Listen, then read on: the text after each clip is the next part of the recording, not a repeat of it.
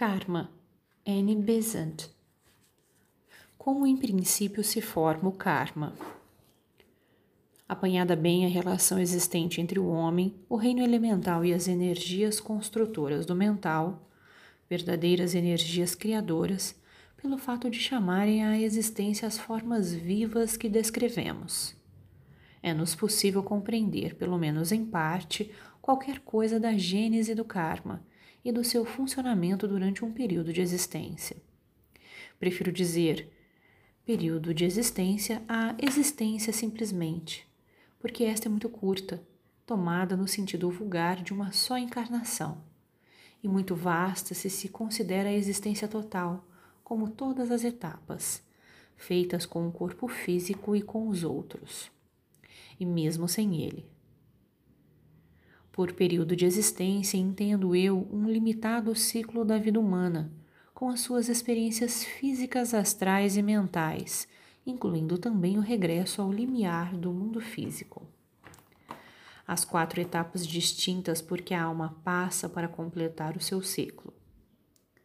Estas etapas são feitas e refeitas várias vezes durante a viagem do eterno peregrino, no decurso da nossa humanidade presente e apesar da grande diversidade de experiências, que no decorrer de cada período semelhante variam em quantidade, bem como em qualidade.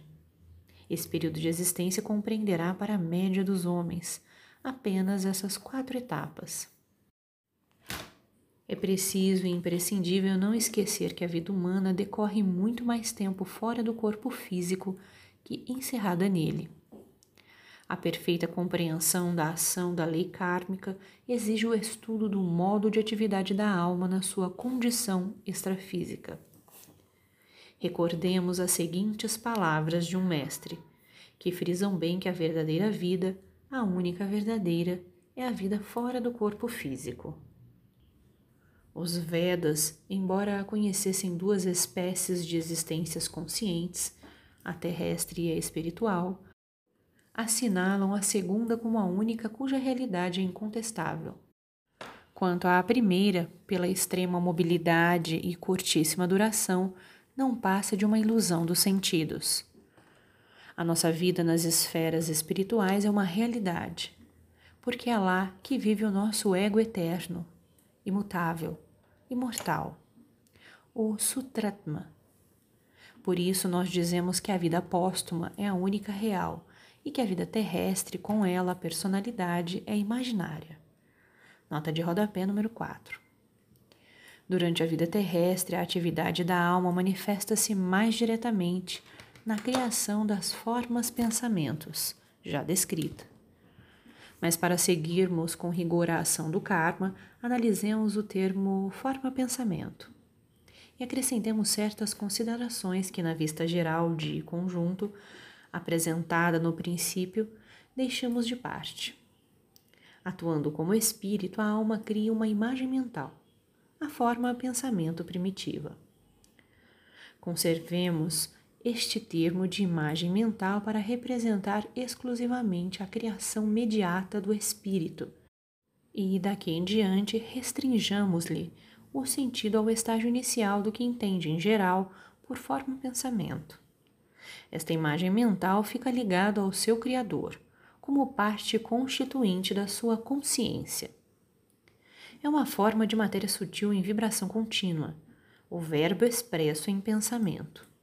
Mas não tem corpo, pela palavra concebida, mas ainda não encarnado, feito carne.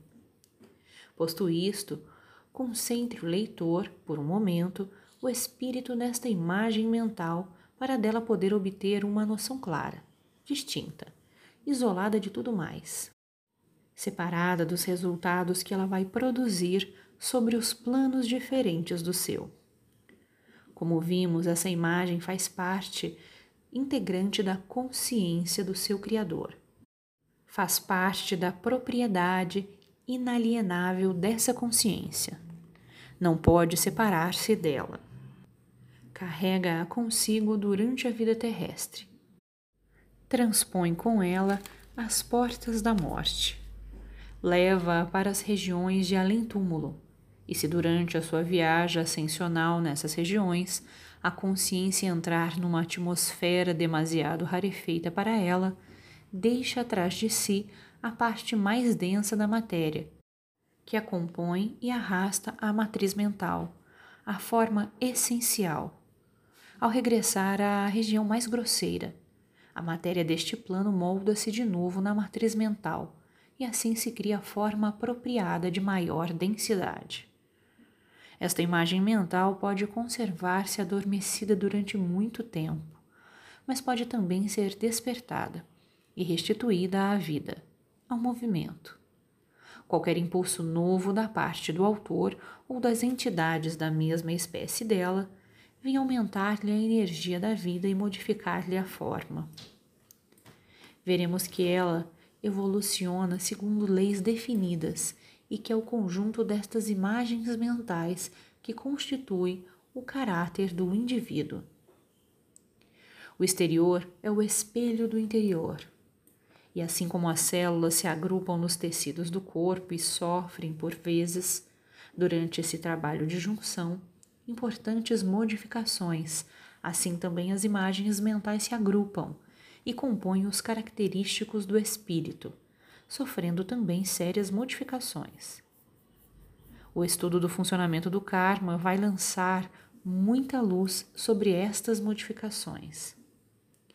As faculdades criadoras da alma podem utilizar muitos materiais para a formação das imagens mentais. Se a alma se move sob a influência do desejo, cama, a imagem é constituída segundo as sugestões da paixão ou dos apetites. Se é um ideal cheio de nobreza que a estimula, a imagem será criada consequentemente, podendo, por exemplo, ter uma conformação segundo concepções puramente intelectuais, se for essa a tendência dominante. Mas, nobre ou vil, intelectual ou passional, útil ou perniciosa, divina ou animal, não deixa por isso de ser no homem uma imagem mental produto da alma criadora e determinante do karma individual. Sem esta imagem mental, não pode existir karma individual que ligue um período de existência a outro. A presença da qualidade manásica é necessária para fornecer o elemento permanente no qual o karma individual se fixa. Por isso, nos reinos mineral, vegetal e animal, a ausência do manas tem como corolário a não geração de um karma individual que possa ligar uma existência a outra.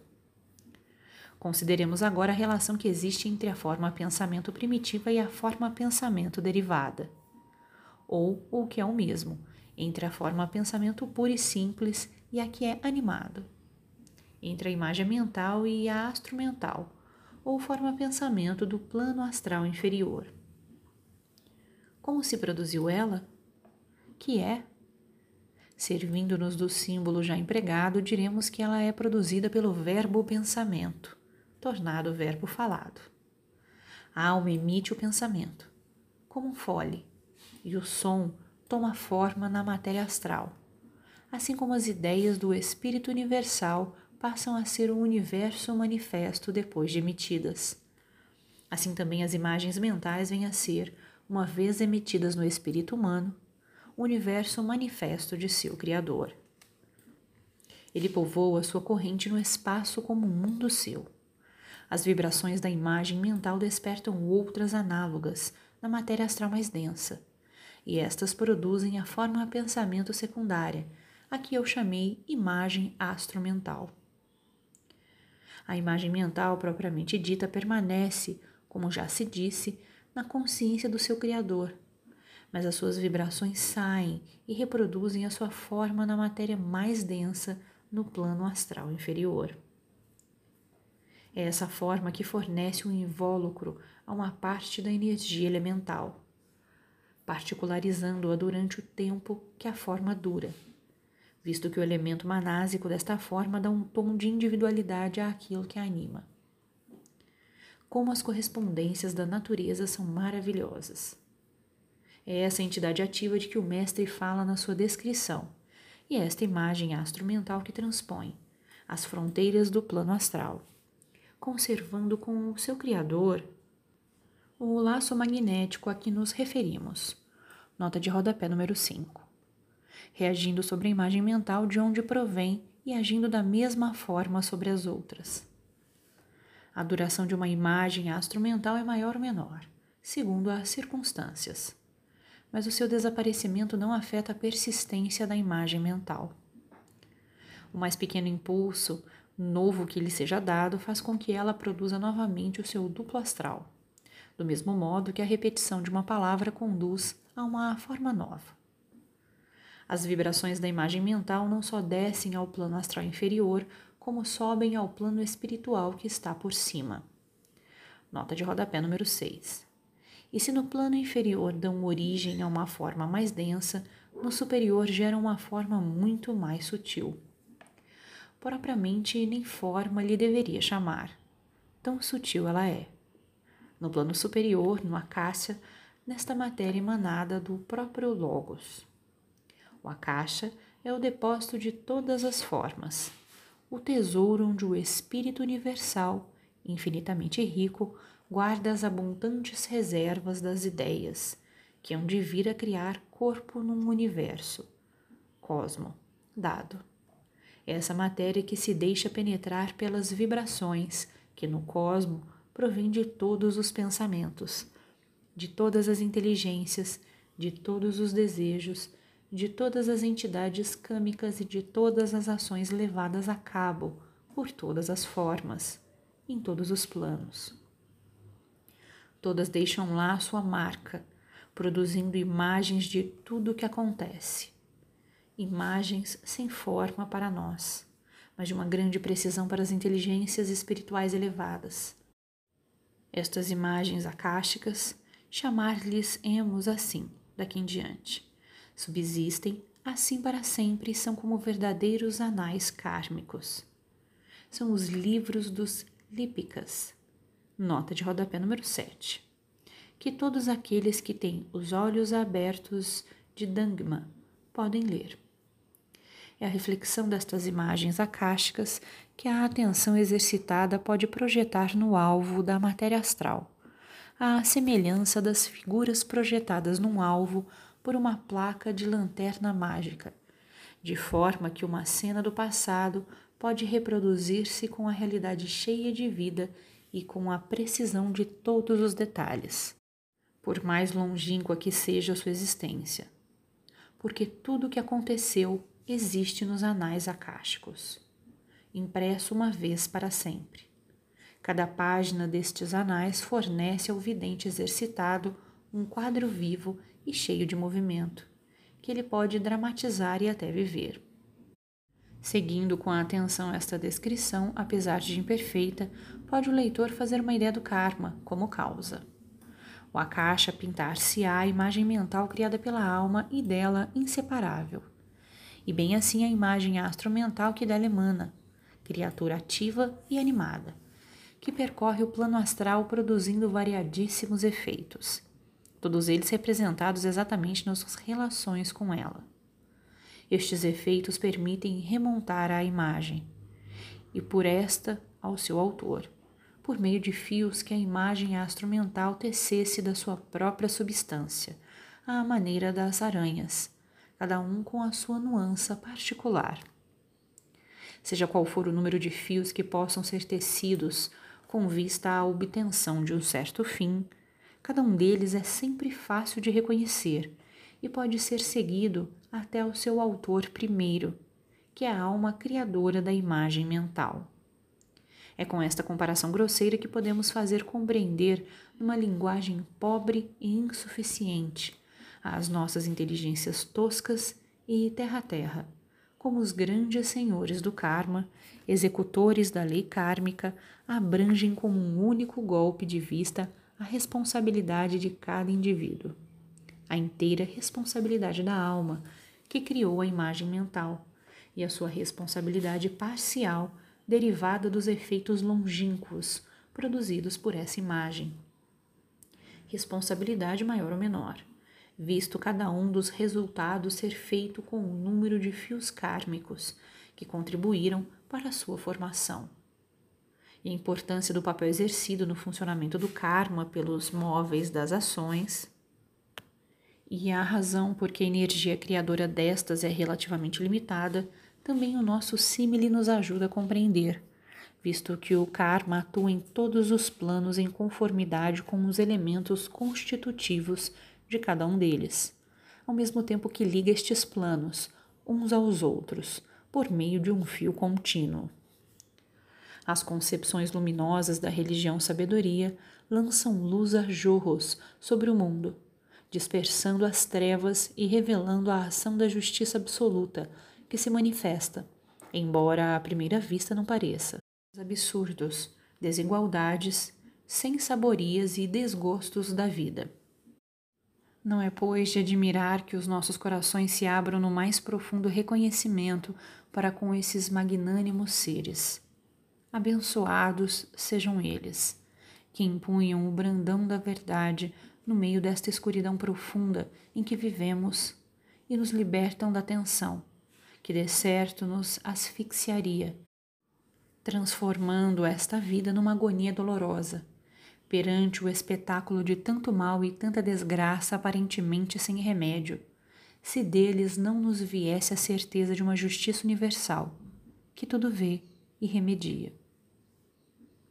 Para melhor se compreender o que encerra um período de existência, apresentamos o quadro seguinte que nos mostra o tríplice resultado da ação da alma, estudado em princípio e como o tal elucidativo do karma, considerado como causa.